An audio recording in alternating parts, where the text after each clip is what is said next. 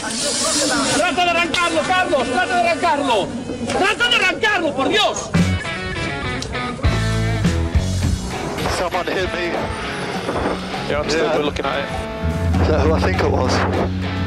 Yes. Sore loser.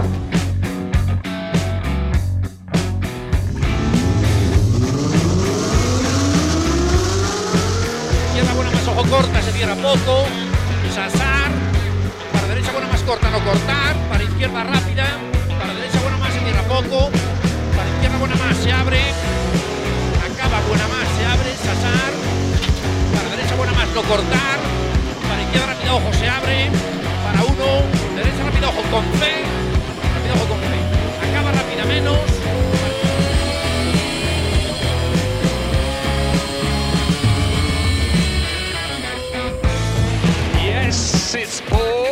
Position. Yes! Oh, grazie ragazzi! Uh, che giro! Grazie!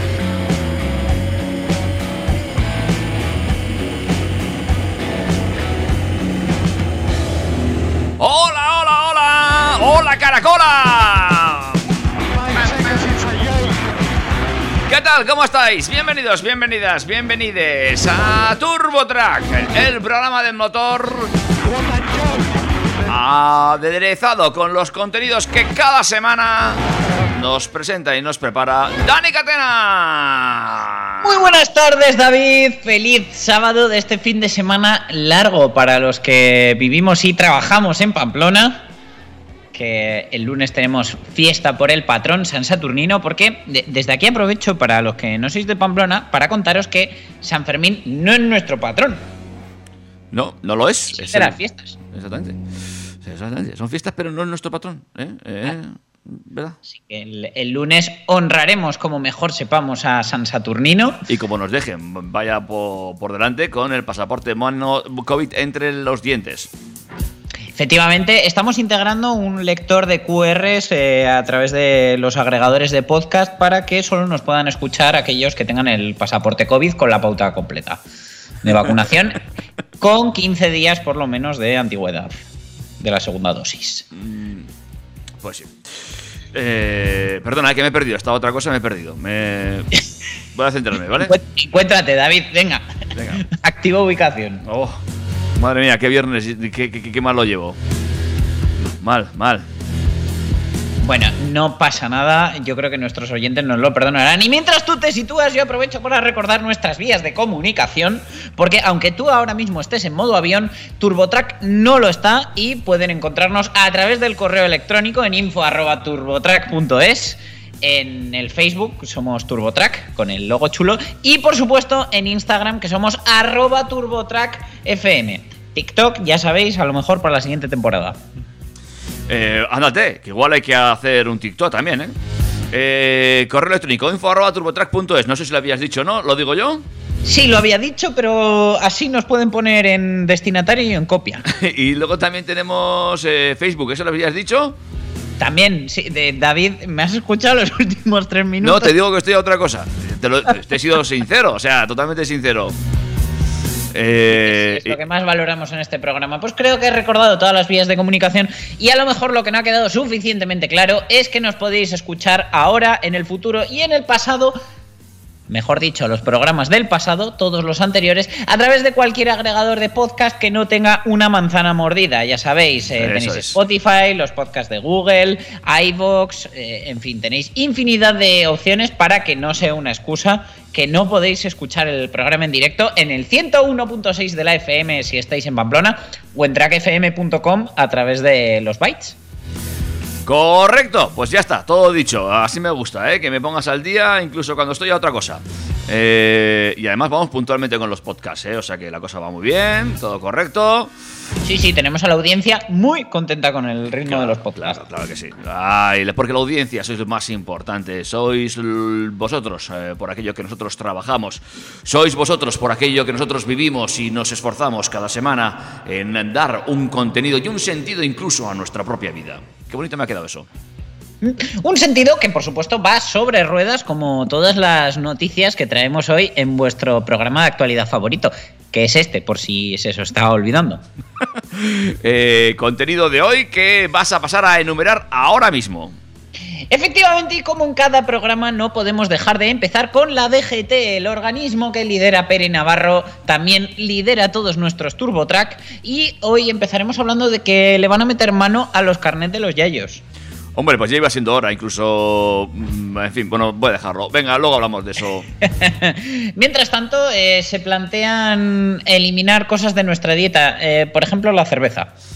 Pues bueno, depende de cómo lo planteen, tampoco ni tan mal. Esta semana ha habido un vídeo que se ha hecho viral eh, sobre un accidente que ha acontecido en, en Ceuta. Y si no lo has visto, de verdad te recomiendo que lo veas porque lo vamos a comentar luego. Serán pocas las personas que no lo han visto ya a estas alturas, ese accidente. Tampoco serán muchas las personas que nos han enterado del nuevo sistema de peajes de autovías y autopistas que quieren implantar. Es lo que, Pero- nos, es lo que nos tiene Dani acostumbrados. Nos da una de cal, jajaja, y otra de ay, ay, ay, ay, ay. Pues con el ay, ay, ay, ay, ay, ahora viene que a lo mejor los peajes también llegan a las ciudades. Sí, sí, eh, seguro. Venga, Apple pisa el acelerador para que dejes de pisarlo. Al menos en el ámbito tecnológico. Luego os lo explico. vale.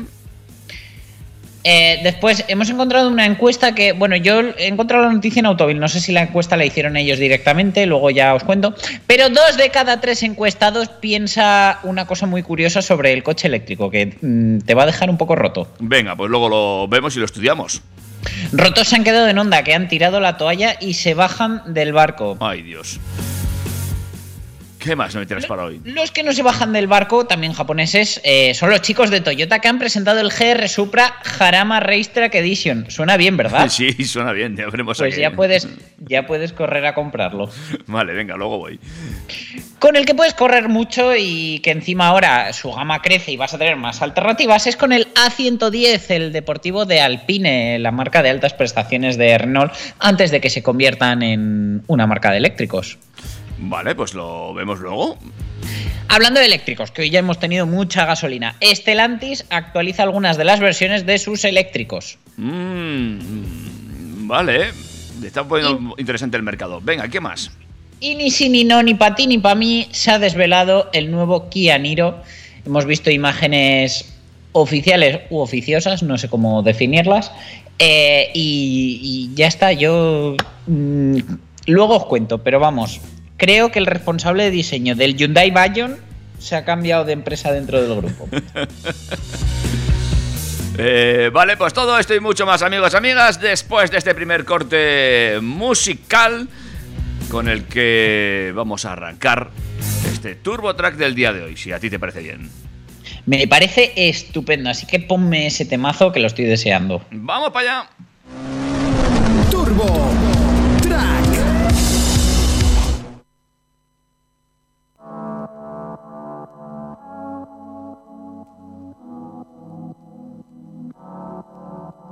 Alguien mejor que yo, sé que lo merece.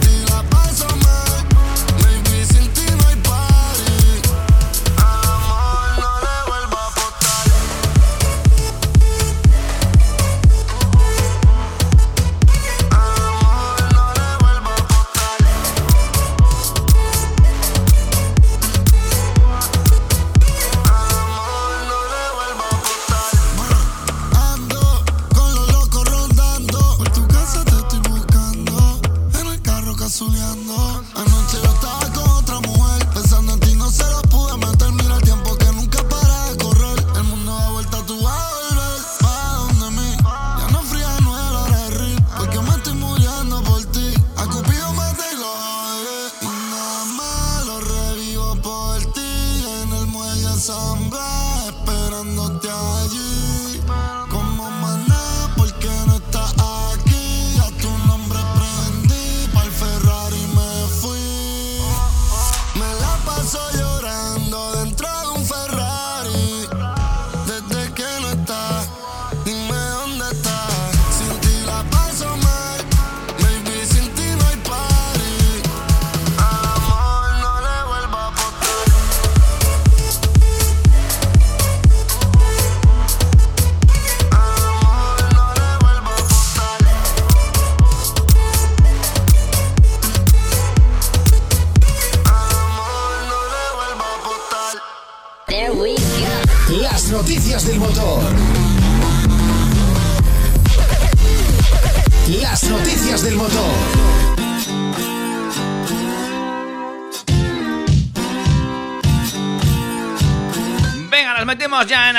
De este temazo que me ha puesto las pilas hasta a mí mismo. Madre mía, tú.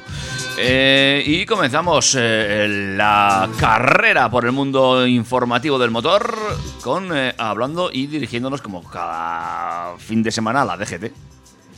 En este caso vamos a hablar de María José Aparicio, que es la subdirectora de Educación y Formación Vial de la DGT, que ha confirmado que eh, dicho organismo quiere reducir los periodos de vigencia del carnet de conducir de las personas mayores, apodados yayos por mí. Aparicio lo ha indicado durante su participación en una jornada de debate sobre los obstáculos que limitan la movilidad de las personas mayores y las necesidades de estas, celebrada en el marco de la Vial Week, Semana de la Seguridad Vial, y organizada por la Fundación de la Confederación Nacional de Autoescuelas, eh, junto con el Inserso. Y es que el 30% de los fallecidos en accidentes de tráfico en la Unión Europea son mayores de 65 años, un dato que se repite en todos los países y que alcanza el 50% cuando hablamos de fallecidos peatones o ciclistas. En España, en 2019, el 28% de los fallecidos en accidentes de tráfico eran mayores de 65 años. Y estas cifras se van a agravar si no se hace nada con el envejecimiento de la población, según ha advertido la subdirectora de la DGT. En relación con la pérdida de aptitudes psicofísicas y con la revisión de la vigencia de los permisos, la subdirectora de la DGT ha aclarado que quiere revisar no solo los periodos de vigencia de los permisos, sino todos los periodos de vigencia. Saben que en el caso de las personas de una determinada edad tienen que eh, reducirlos y eh, quieren proteger a las personas mayores, pero siempre fomentando su movilidad, seguridad y libertad. Por su parte, el director de proyectos de FESVIAL, José Ignacio Lijarcio, se ha referido al estudio Sabima sobre salud vial de los conductores mayores, eh, al que se debe haber una. se- hay que hacer una promoción de la movilidad de los mayores, ya que no se está hablando de una cuestión de edad, sino de salud. Desde luego, eh, la esperanza de vida ha cambiado, eh, ha aumentado bastante, ha cambiado la imagen de nuestros mayores y a día de hoy se, se mueven diferente. Eh, no son nativos tecnológicos, pero sí que hay que dirigirse a ellos a través de estos medios a día de hoy y desde luego a muchos hay que acompañarles en esa transición porque desde luego todos tenemos que seguir aprendiendo. Eh, se ha explicado también que según la Organización Mundial de la Salud, la OMS, se calcula que la población mundial de 60 años alcanzará los 2.000 millones en 2050 y que la Unión Europea estima que en 2040 el 27% de la población europea tendrá más de 65 años. Vamos, vamos a ser todos yayos. Pues sí, pues sí. Bueno, la historia. Eh, se está intentando trabajar en que volvamos a los periodos que se manejaban en el año 2009. Es decir, que es algo que ya hemos tenido. Porque en la actualidad el carnet de conducir normal, el de clase B, se renueva cada 10 años hasta que se cumplen los 65. Momento en el que se empieza a renovar cada 5 años. ¿Vale? Antes de 2009 la validez era de 10 años hasta los 45. Después de los 45 la renovación era cada 5 años hasta los 70 y a partir de ahí cada 2 años. El director general de tráfico, Pere Navarro, desde aquí le mandamos un besito muy grande, eh, en, su, en su reciente comparecencia ante la Comisión de Seguridad Vial del Congreso, adelantó que se revisarán los plazos y las pruebas psicofísicas en la renovación del carnet de conducir de las personas de edad avanzada. Según los datos de la DGT, más de 4 millones de personas mayores de 65 años mantienen su permiso de conducir, lo que supone más del 15% del censo de los conductores. Pues hombre, igual como que a los 45 renovar el carnet cada 5, pues igual no. Pero ya a los 65, 70, pues eh, ir reduciendo esos plazos porque hay gente. Luego también hay que ver los test que hacen y las pruebas que pasas por, para renovar el carnet, porque realmente, mm, vamos. Eh, te voy a decir que un ciego podría pasarlas, ¿eh? Tampoco. Hombre, yo, yo te digo que la última vez salí de allí diciendo a mí si me toca la lotería monto un garito de estos, de renovar carnet. Qué manera de sacarme 70 euros en 10 minutos. Pues sí. De hecho, mira los que están montando, ¿eh? Vamos, aquí a patada, están creciendo como setas. Son el nuevo McDonald's. Sí, sí. Eh, en fin, eh, estoy de acuerdo, ¿eh? Que se revisen esos plazos porque hay algunas personas que dices, madre mía. De todas maneras, ¿cómo se nota cuando uno ya va llegando a una edad y de repente se encuentra que mencionan su tramo de edad para algo que no le gusta y salta como has hecho tú con lo de los 45 años? No, no, pero a ver, yo veo gente, no, no de 45 como en mi caso, sino gente de 60 y tantos que están estupendamente y que, vamos, pero ya hay ciertas formas, eh, 70, ah, yo creo que ya la edad también, ah, quiero decir que cada vez nos, nos cuidamos más, nos mantenemos mejor, y no es lo mismo los 65 de ahora que los 65 de hace 10 años. Es decir, pero yo creo que ya hay ciertas edades, eh, gente de 65, 70 años especialmente, que hay que empezar a mirar y vigilar de cerca, ¿eh?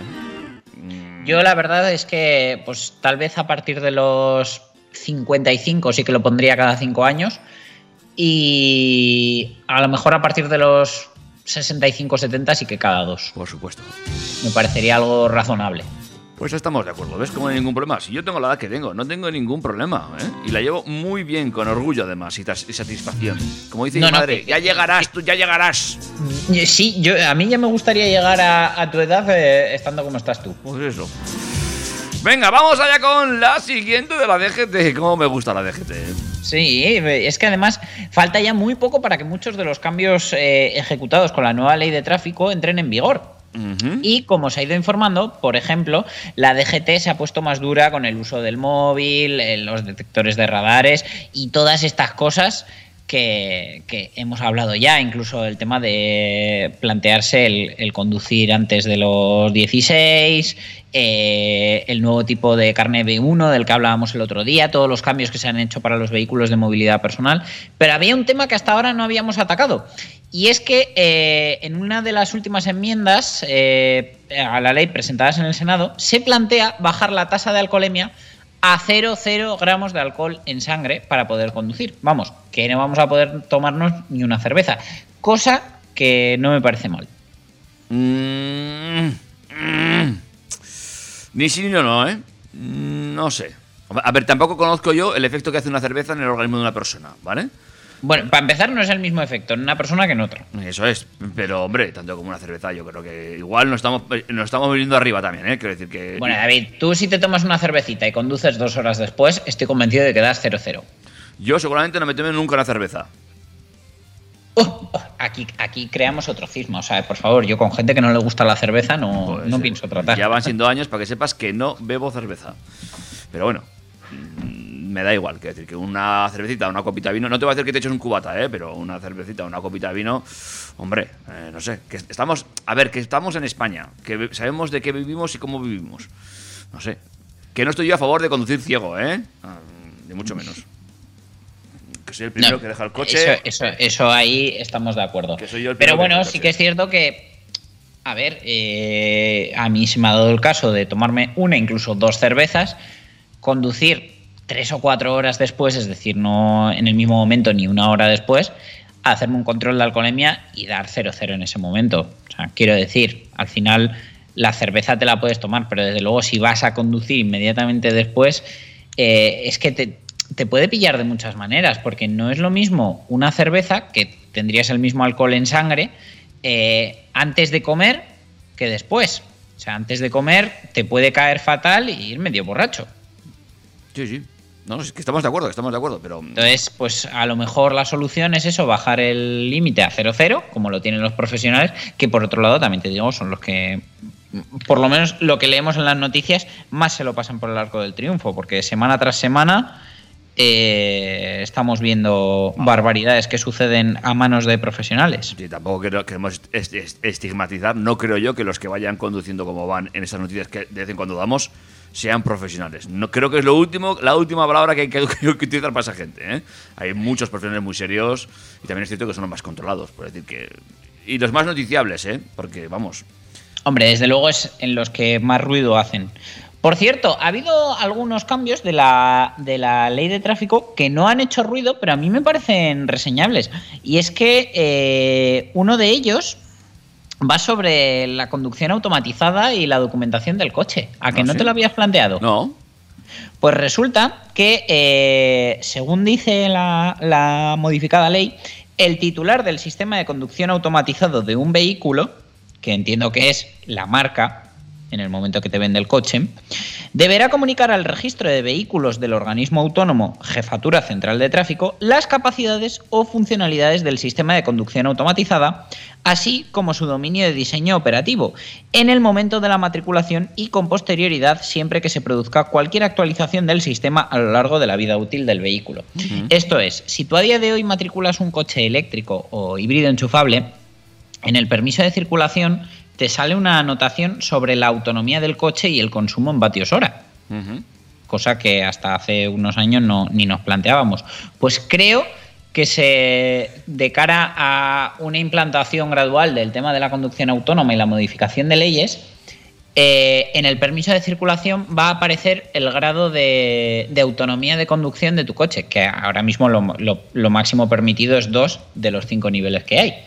Eh, pero supongo que esto va de cara a que en un futuro, si te ponen una multa por, qué sé yo, no ir con las manos en el volante en un momento dado, puedas demostrar el grado de automatización de manera oficial de tu coche. Claro. Pues- Entonces, sí, sí. Y de hecho, en el caso de vehículos dotados con sistema de conducción automatizada, sus características, tanto grado de automatización como del entorno operacional de uso, se consignarán en el permiso de circulación conforme se desarrolle reglamentariamente. O sea que, señores, esto de la conducción autónoma empieza a marchar. Hombre, pues bien, pues está bien, ¿eh? porque estamos viendo que cada vez los coches van más eh, automatizados, que eso es un futuro inminente prácticamente. Y hombre, y habrá que adaptar las leyes, porque claro, eh, a mí me hace mucha gracia. No, el coche es autónomo, pero tú no puedes ir hablando por el móvil. Bueno, pues no sé, igual sí o cómo, no sé. Bueno, y que, tampoco tienes una manera legal de, de demostrarla, ¿no? Es que mi coche tiene este sistema. Ah, pues puede que sí o puede que no. no de esta manera va, va a quedar reflejado de manera oficial. O puede ser, no sé, ¿eh? con todo esto que estábamos hablando de los yayos, por ejemplo, que una de las limitaciones a la hora de renovar el carné es que solo puedas conducir un coche con cierto grado de ayudas a la conducción, que no me parecería mal. Pues también. Pues mm, poder demostrar que el coche lo lleva. Muy bien, bueno. Me parece bien. ¿Has visto qué interesante esto que te he metido aquí que no estaba en la escaleta? Interesantísimo.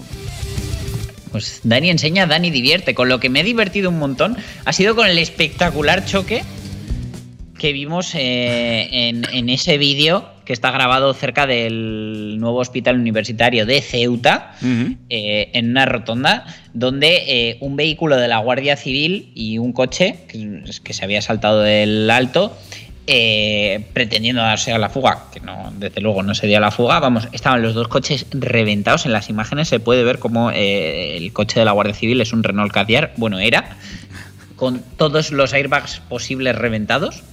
Y es que es gracioso ver cómo una persona de repente corre de manera sigilosa hacia el coche que no es el de la Guardia Civil, el que se había saltado el control, abre la puerta, sale con un paquetito, Bueno, paquetito, paquetón. bueno, paquetón, efectivamente, sale con una caja de unas dimensiones bastante considerables, empieza a correr hasta que uno de los agentes de la Guardia Civil que está allí, que, que por cierto muy bien y muy enteros está todo el mundo después del galletazo que se han metido, Y sale corriendo, el otro se da cuenta, tira la caja y evidentemente pues dentro de la caja hay lo que todos esperábamos. Eh, posiblemente. O se desvela en el vídeo. El vídeo no se desvela lo que hay dentro de la caja. Eh, no, se, se no era el aguinaldo de Navidad, no parece. No, tampoco eran galletas, eh, no era la costura, que todos lo encontramos siempre en, el- en la caja de galletas danesas. Eh, eran fardos de, de hachís, por lo que se ha podido comprobar. Eh, La verdad es que el vídeo es muy interesante eh, y eh, evidente. A mí lo, lo que me sorprende es, claro, ahora entiendo, yo no había visto el vídeo entero, ¿eh? Solo, visto, solo había visto la parte del- de, la sustracción del paquete en cuestión y ahora entiendo por qué el Guardia Civil para. Y claro, después de semejante galleta, eh, es que no tenía que tener cuerpo ni para correr. Madre de Dios. Hombre, es que yo, desde luego, o sea, viendo cómo quedó el coche, no sé ni cómo tienen el cerebro en su sitio. Madre mía. Bueno, pues nada, sabemos que el Renault Captur los airbags le funcionan bien. Y al caviar también. Perfecto. Eh, eh, el vídeo está en internet, lo podéis ver, lo podéis buscar. Si no lo habéis visto todavía, eh, vais ya tarde. ¿Quieres que demos una más o me pones temazo? No, vamos a darla una más, venga, sí. Venga, pues eh, se está hablando mucho del tema de, de los peajes y puede que eh, en un breve lapso de tiempo nos encontremos con peajes no solo en las autopistas y autovías, sino también en las carreteras de entrada a las grandes urbes españolas y a aquellas más contaminadas. El Ejecutivo eh, está trabajando en la metodología para tarificar las grandes vías, pero también considera que los peajes urbanos son una de las posibilidades que los ayuntamientos de estos municipios deben contemplar cuando establezcan las zonas de bajas emisiones, las ZBE famosas.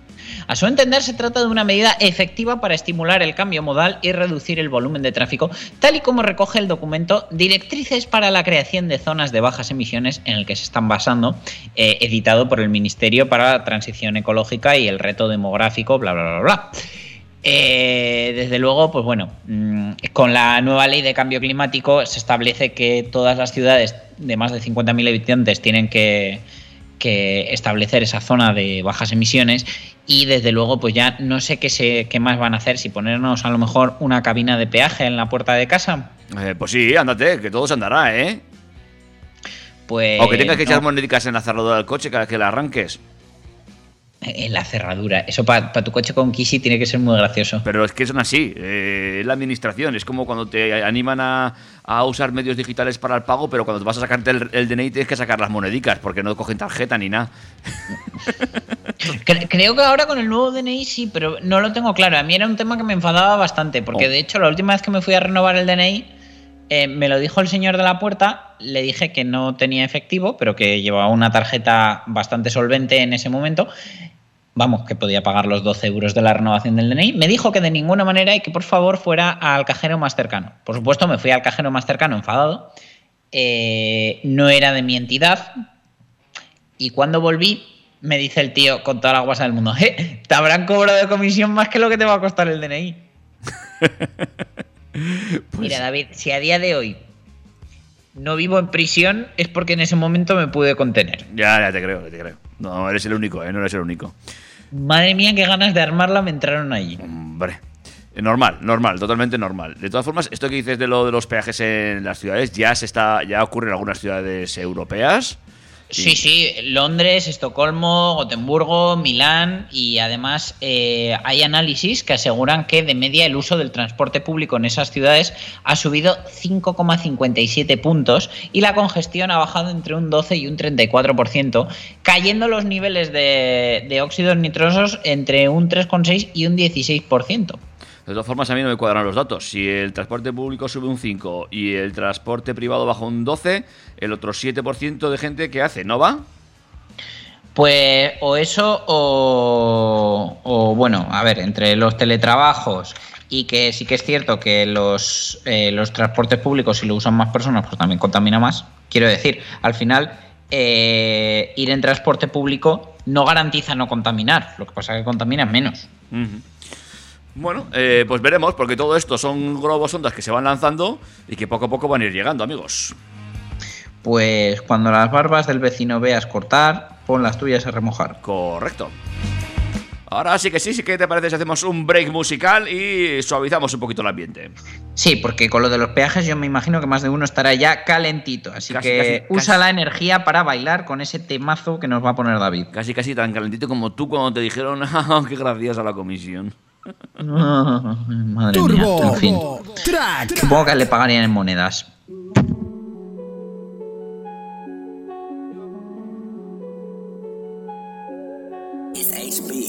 Yeah, yeah, yeah, yeah, yeah.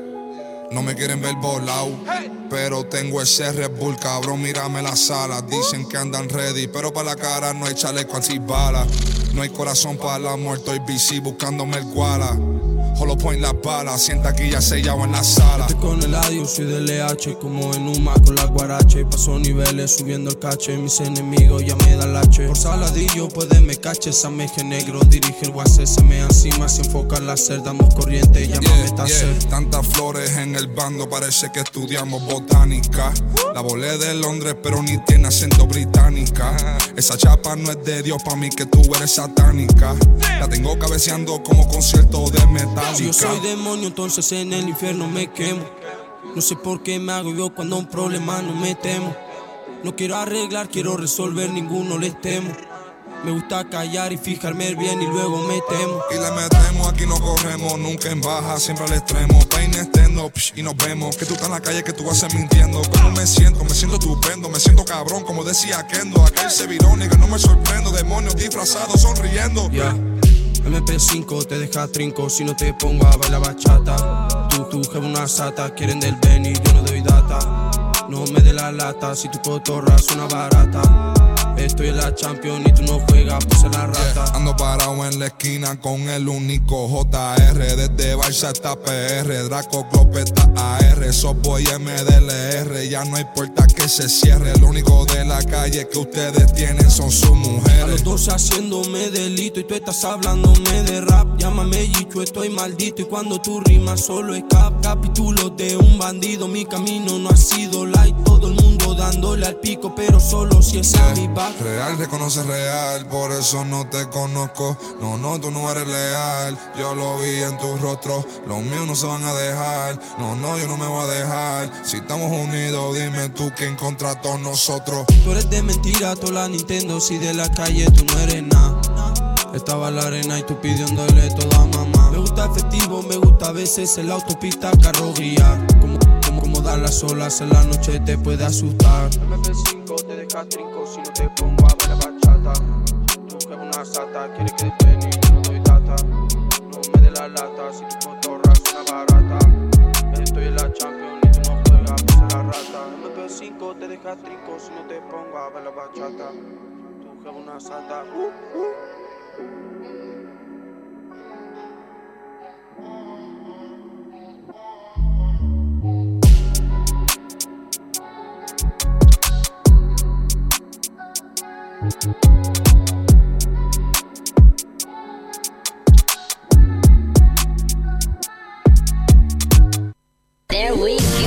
Las noticias del motor. Las noticias del motor. Vamos allá con más noticias que nos trae esta fantástica semana y nos vamos a, tec- a tecnología, motor, una mezcla de todo. Vamos a hablar de esa fantástica manzana mordida, ¿no? Sí, porque aunque no estén trabajando en la inclusión de nuestros podcasts, sí que están trabajando en el desarrollo del coche eléctrico. A través hablamos de la firma Apple y está reorientando el proyecto en torno a las capacidades que presta la conducción 100% autónoma con el objetivo de resolver el desafío técnico al que se enfrenta la industria del automóvil. Durante los últimos años, el equipo de coches de Apple había explorado dos caminos simultáneos. Por un lado, crear un modelo con capacidades limitadas de conducción autónoma, centradas en la dirección y aceleración, o una versión con capacidad de conducción autónoma completa que no requiriese la intervención humana de ninguna manera. Los ingenieros, bajo el nuevo liderazgo del ejecutivo de software del Apple Watch, Kevin Lynch, se están concentrando en la segunda opción, impulsando un coche con un sistema de autoconducción completo en su primera versión, según recoge Bloomberg. La compañía de la manzana también ha explorado diseños en los que el sistema de infoentretenimiento del coche, probablemente una pantalla táctil similar a la del iPad, estaría en el centro del vehículo, lo que permitiría a los eh, usuarios interactuar con ella durante el viaje. El coche también estaría altamente equipado con los servicios y dispositivos existentes de Apple, como no podía ser de otra manera. Recientemente la empresa ha completado gran parte del trabajo central del procesador del sistema de conducción automatizada que tiene la intención de que lleve la primera generación del automóvil de Apple. La empresa tiene previsto empezar a utilizar el nuevo diseño de procesador y los sensores de autoconducción actualizados en coches retroadaptados que lleva años probando en California. La firma tiene actualmente una, una flota de 69 subs de Lexus para experimentar con su tecnología. El chip de Apple para el coche es el componente más avanzado que la compañía ha desarrollado internamente y está formado principalmente por procesadores neuronales que pueden manejar la inteligencia artificial necesaria para la conducción autónoma. Las capacidades del chip significan que se calentará y probablemente requerirá el desarrollo de un sistema sofisticado de eh, refrigeración. Como parte de los esfuerzos para acelerar este proyecto, Apple está contratando más ingenieros de hardware de conducción autónoma y de automóviles. Una muestra de ello es la contratación de CJ Moore, antiguo director de software de conducción autónoma de Tesla. En las últimas semanas, Apple también ha contratado a un experto en sistemas de climatización de Volvo Cars, a un directivo de Daimler Trucks, a ingenieros de sistemas de baterías de Karma Automotive LLC y de otros fabricantes de automóviles a un ingeniero de sensores de Cruise LLC de General Motors, a ingenieros de seguridad de automóviles de empresas como Joyson Safety eh, Systems y a otros múltiples ingenieros de Tesla. Bueno, bueno, bueno, pues eh, sería sorprendente que Apple vuelva a sorprendernos con un producto, ¿eh? porque últimamente, pues hombre, la, mm, eh, la compañía de la manzana mordida pues trae cosas interesantes, pero y, nos se queda un poquito flojo. Y si ellos consiguiesen lanzar este coche antes que nadie, pues eh, mm, podrían dar ahí un, un golpe encima de la mesa por fin. Yo estoy muy pendiente del tema y desde luego es algo que me llama poderosamente la atención, pero creo que ahora mismo Apple eh, no nos va a sorprender hasta que no saque sus gafas, que espero que salgan antes que el coche. Hombre, lo de las gafas también, eh, ya llevamos años con esto de las gafas, ahí está en Google, está en Apple, está Microsoft ah, detrás de este, de este tema, no sé yo, ya veremos cómo va. Pues es que te lo digo porque, vamos, de los dispositivos existentes no están cayendo más que restylings. Y después de hablar de Apple, ¿de qué más tenemos que hablar? Bueno, pues vamos a hablar de tecnología de coches eléctricos, porque antes os decía, el, el estudio este del que os voy a hablar lo ha hecho Toyota. Vale. Y también os va a sorprender. Como no lo hacen los productos de, Apple, pues este estudio sí os va a sorprender.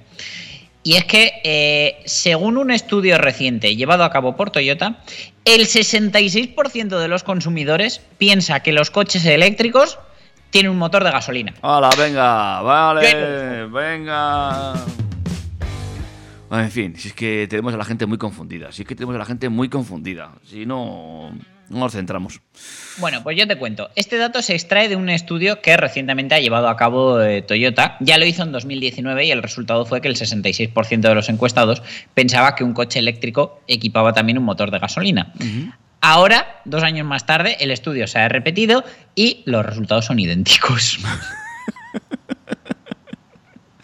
Es increíble. A los participantes en el estudio se les preguntó si un coche eléctrico tiene un motor de gasolina y la respuesta correcta obviamente es no. Espero que si escuchas TurboTrack no hayas pensado que pueda ser sí la respuesta. Y el 66% de los encuestados respondió con un sí. El resultado es sorprendente ya que los vehículos electrificados se han popularizado y algunos estudios anteriores han demostrado que más del 70% de las personas considera comprar uno en el futuro.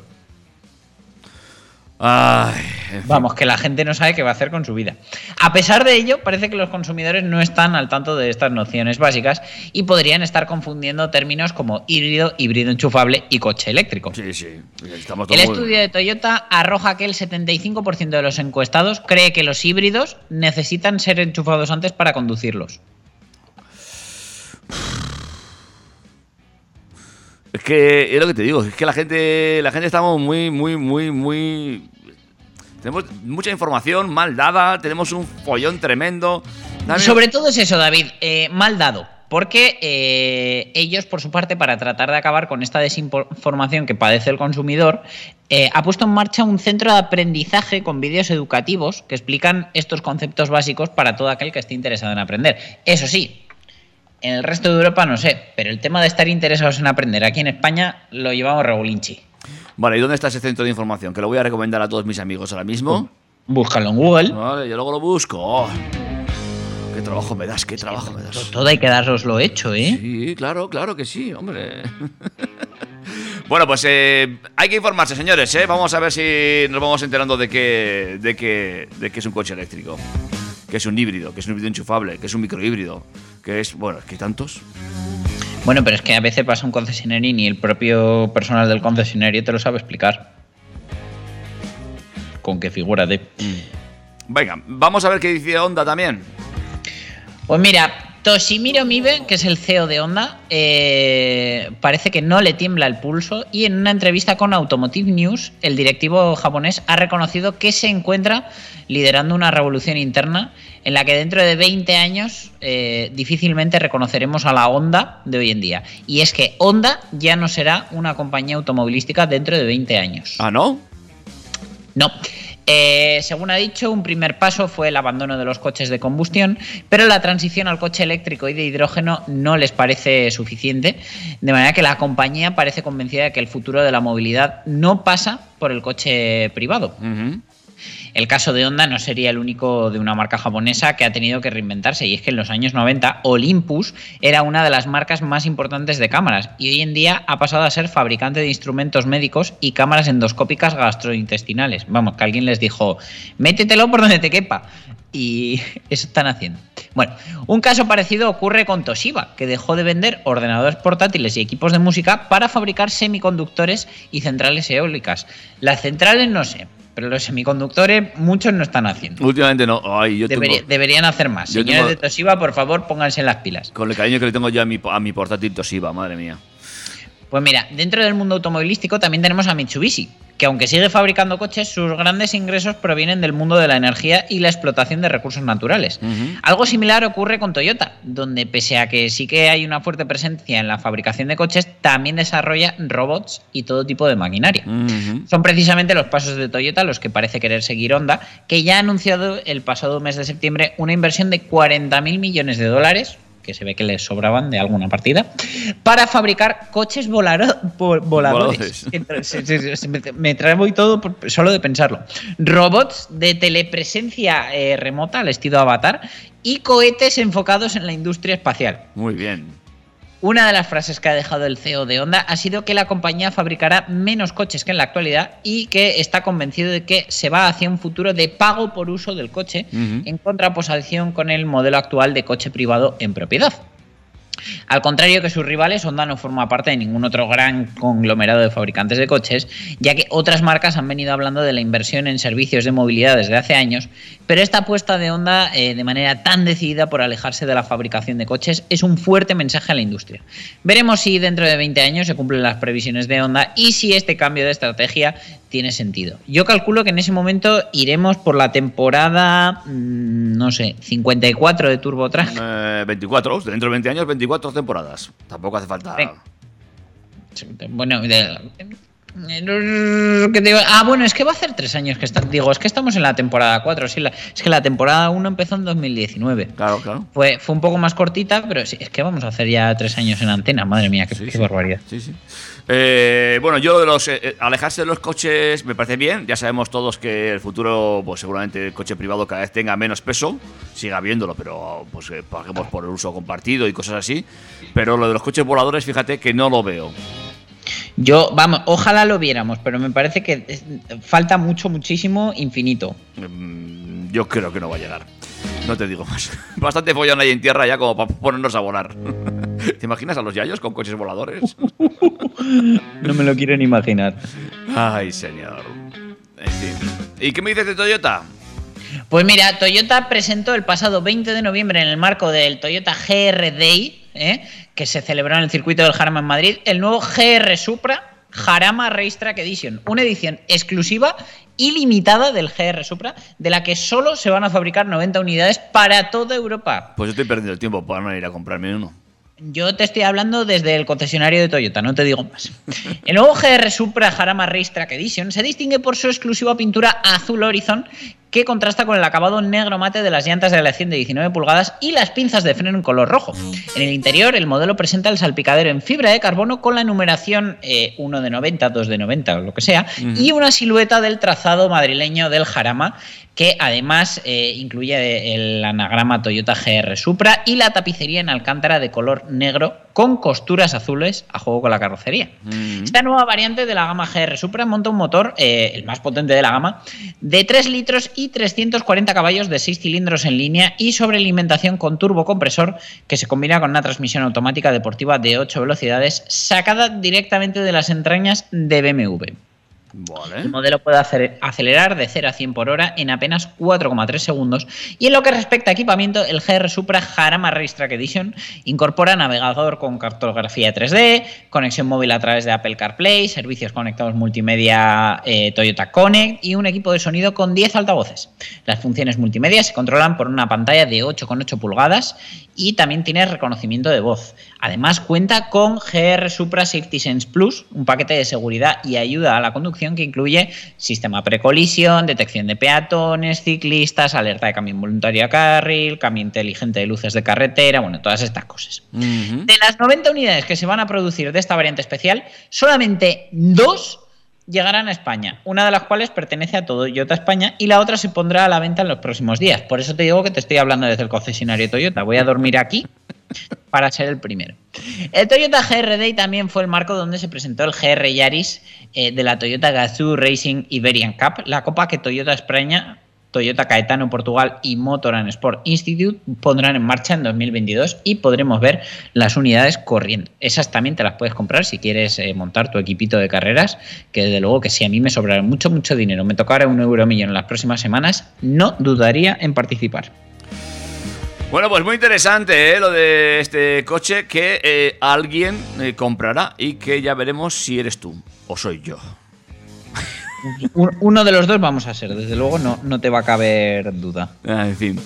Eh, lo que no pones el precio, ¿verdad? Mm, pues lo cierto es que no, pero vamos, que, que me da igual lo que cueste. Como dice mi madre, cueste lo que cueste. Venga, vale. Vamos eh, a seguir avanzando, que si te parece, vamos a hablar de eh, ese nuevo, nuevo Alpine. ¿eh? Sí, la marca automovilística del grupo Renault ha desvelado su nueva gama A110 que cuenta con tres versiones, el A110 original, el A110 GT y el deportivo A110S. Eh, los modelos llevan todos el motor 4 cilindros y 1,8 litros turboalimentado con caja automática de doble embrague. ¿Vale? El A110S, que es el alto de la gama, eh, tiene un chasis Sport combinado con la mecánica con 300 caballos y eh, recibiendo neumáticos semi-slick, un kit aerodinámico específico y eh, bueno, pues un tarado un poco más incisivo. La versión GT se identifica por el color de lanzamiento en gris tormenta y su distintivo GT en la parte trasera, así como en las entradas de las puertas. Y eh, tendría el chasis con ajustes intermedio, con el motor también de 300 caballos. El equipamiento de serie, pues bueno, lleva parcasis, asistencia delantera y trasera, cámara, asientos comfort, eh, los, del, los S son un poquito más deportivos, eh, pespuntes de color azul, ¿vale? Y el modelo original, el A110, lleva un chasis un poco más orientado al confort que los otros dos. Eh, la versión del motor baja hasta los 252 caballos, ¿vale? Y eh, bueno, pues ya incluye lo que incluyen todos, que serían los modos de conducción, incluyendo el modo track para circuito. Eh, de hecho, el modo normal y el Sport han sido optimizados para ofrecer más confort todavía en normal. Eh, y unos cambios de marcha un poco más reactivos en Sport. Además, eh, ha llegado un nuevo sistema multimedia eh, de la marca Alpine, valga la redundancia, pantalla táctil de 7 pulgadas, Bluetooth, dos tomas USB, tiene asistente de Google, lleva Android Auto, puedes hacer las búsquedas a través de Google Online. La verdad que el nuevo sistema multimedia es compatible incluso con actualizaciones inalámbricas. OTA y la conectividad podrá dotarle, por ejemplo, de una conexión Wi-Fi próximamente. Los pedidos de la nueva gama Alpine A110 van a poder realizarse eh, a partir de este mismo mes de noviembre en función de los países de comercialización.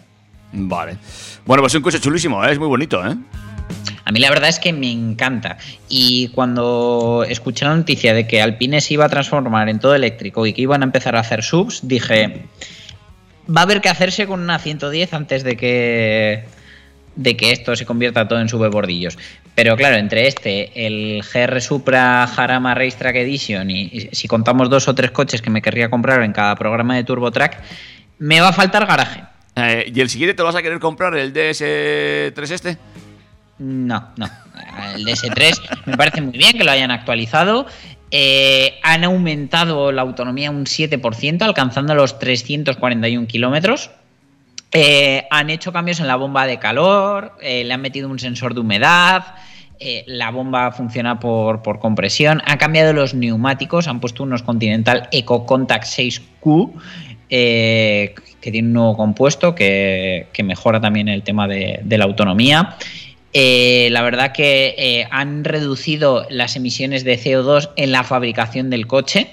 Entonces, ahora es un coche mucho más neutral. Y no solo ha pasado en el DS3, también ha pasado en el Peugeot E208 y en el E2008, eh, que han hecho básicamente los mismos cambios y han conseguido que el E208 llegue a los 362 kilómetros de autonomía, aumentando 22, y en el E2008 no llegan a esa autonomía, se quedan en 345, pero el aumento es de 25 kilómetros. Entonces, la verdad que, bueno, mm, sobre todo eh, en uso, por ejemplo, en invierno, la autonomía se aumenta más todavía. O sea, siendo que en invierno la autonomía se reduce, ahora con el uso de esta nueva bomba de calor y estos nuevos neumáticos, no se reduce tanto. Entonces, en este tipo de condiciones la diferencia es de hasta 40 kilómetros. Así que muy bien por Peugeot por seguir trabajando en ello e incluir los cambios tan pronto como los han tenido disponibles y no hacer esperar a la gente a un restyling para, para algo que me parece básico, que es eh, aumentar la autonomía de los coches eléctricos. Hombre, pues sí, fundamental. Y además, ahora que está llegando aquí el invierno y que hemos visto ya en la carretera bastantes, eh, sobre todo 208, yo he visto mucho 208 por ahí eléctrico, eh, bueno, pues veremos si se van imponiendo este tipo de modelos y si la gente se va convenciendo y aprendiendo además de que no llevan motor de gasolina. Ojalá, ojalá, que, que si no es Toyota, que sea alguien que convenza a la gente de que el coche eléctrico es eléctrico. Y un híbrido no hay que enchufarlo en ningún sitio, salvo que sea enchufable como su propio nombre indica, que entonces sí que tiene una batería más grande y un enchufe para usar. Ay, oye, que casi, casi que vamos con la última.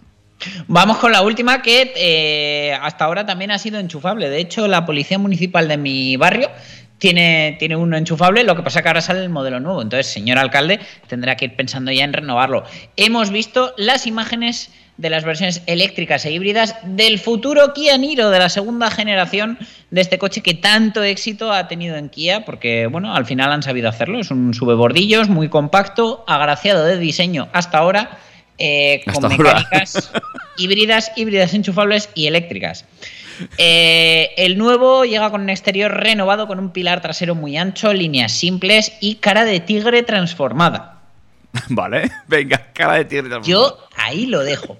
Tiene un interior muy innovador, con materiales sostenibles, un diseño muy parecido al de los Hyundai Ioniq 5 y el Kia EV6, es decir, ese formato tipo tablet que parece sacado directamente de Mercedes. Tiene además tecnología Green Zone Drive Mode, que integra sostenibilidad en la vida diaria. Esto habrá que ver cuando nos expliquen bien qué es. Eso es. Lo que es la delantera, sí que ese morro de tigre desfigurado, como dicen ellos, o, o como se llame, me recuerda al del Kia Sorento, a su hermano más grande de gama, pero la trasera con ese pilar, por un lado me parece un poco amorfo y por otro me recuerda al corte que no me parece nada bonito del Hyundai Bayon. Bayon, perdón, porque quieren que se le llame Bayon porque viene de, de Bayona, de la ciudad. Eh, no sé qué decirte, la verdad, no me esperaba un diseño tan transgresor que me gustara tan poco, por lo menos en fotos. Eso te iba a decir. Además que eh, yo estoy viendo aquí las fotos y hay unas fotos que no se parecen a otras. Es como muy raro todo esto. Eh, el interior, como dices, muy Mercedes. mu- mucha tablet, mucho, mucha cosa táctil, como muy alargado. Mm, No os termino de ver yo ese puesto de conducción con... No sé, no sé por qué no me termina de cuadrar. Pero bueno, todo es probarlo, ¿eh? Todo es probarlo y todo es verlo en directo, porque a lo mejor ese pilar en color contraste y esos pilotos donde no tienen que estar, que a mí me parece, no sé, es que no, no lo termino de ver. Igual en directo funciona, pero vamos, lo que es en fotos, mm, yo te diría que no. Bueno, no te ha gustado. No, la verdad es que no. Bueno, pues ya veremos si realmente se deciden a sacar este modelo o hacen alguna cosa distinta. ¿eh? En internet se ven comentarios de todo tipo. He visto gente que dice que le recuerda al Focus 2 por la forma de los pilotos. Mm, Mira, al que dice eso, perdona que te diga, a mí el Focus me gustaba, pero este no. Estoy, estoy buscando más fotos. Ah, mira, muy bien. Ah, oh. Bueno, oye, eh, todo, verlo. Eh, Insistimos, habrá que verlo. Ya te digo yo que sí, pero bueno, habrá que ver también, pues eso, con qué tecnología sale, qué tamaños de batería implementan. eh, y bueno, a ver, que desde luego con la primera generación lo han hecho muy bien. Entonces, seguro que algo de inercia de lo bien que ha funcionado el modelo lo arrastra. Sí, y bueno, además que aquí es una marca que está funcionando bastante, bastante, bastante bien, que encima están sufriendo menos de la falta de semiconductores, y esto va a hacer que se acabe posicionando del todo en el mercado europeo, seguro, vamos. Sí, sí, vamos, ya ni los siete años de garantía, como dicen ellos, son su, su espada. Ya directamente ahora mismo están saliendo con, mira, nosotros tenemos coche y el resto no. Así es. Oye, Dani, pues hasta aquí el programa de hoy. Genial, David. Pues eh, un sábado más. Gracias por habernos acompañado. Eh, gracias a toda nuestra audiencia. Feliz Navidad, que ahora ya se puede empezar a decir. Sí, sí, verdad, ya sí, no, lo digo a lo tonto como siempre. Ayer encendieron aquí las luces en Pamplona, o sea que sin problemas. Genial, genial. El- me tengo que dar un paseo para verlas. Bueno, ay, no, no te pilla, te iba a decir yo a ti, no, pero no te pilla. Bueno, en tu barrio también habrán puesto, ¿no? Eh, es que, lo, uy, lo de mi barrio es curioso. Hay vecinos que ponen más luces que el ayuntamiento. Es verdad, es verdad. su- Suelen ser los que menos luces tienen ellos. Pero bueno, eh, hay alguno que tiene el balcón que parece Vigo. Ay, yo como vivo en un, en, un, eh, en, en este radio, aquí lo de la luz de Navidad es, es muy triste, muy, muy, muy triste. Pues, pues si tú vives en nuestra radio, imagínate yo, que mis colegas dicen que hay que pasar por una aduana y una frontera para llegar a mi casa. Pues espérate que les pongan peaje, verás tú. bueno, Dani, lo has dicho. Feliz fin de semana largo, David, y nos vemos la semana que viene. Bueno, mejor nos oímos, si te parece. Eh, esta semana estoy muy de libranza, así que igual hasta nos vemos, fíjate. Eh, pues mira, eso, eso me parece bien, y así tramamos cositas para el Turbo Track de la semana que viene. ¡Cuídate mucho! Muchísimas gracias. Chao, chao. Hasta luego. Adiós. Macho, yo no sé tú, pero yo me lo he pasado muy bien, macho.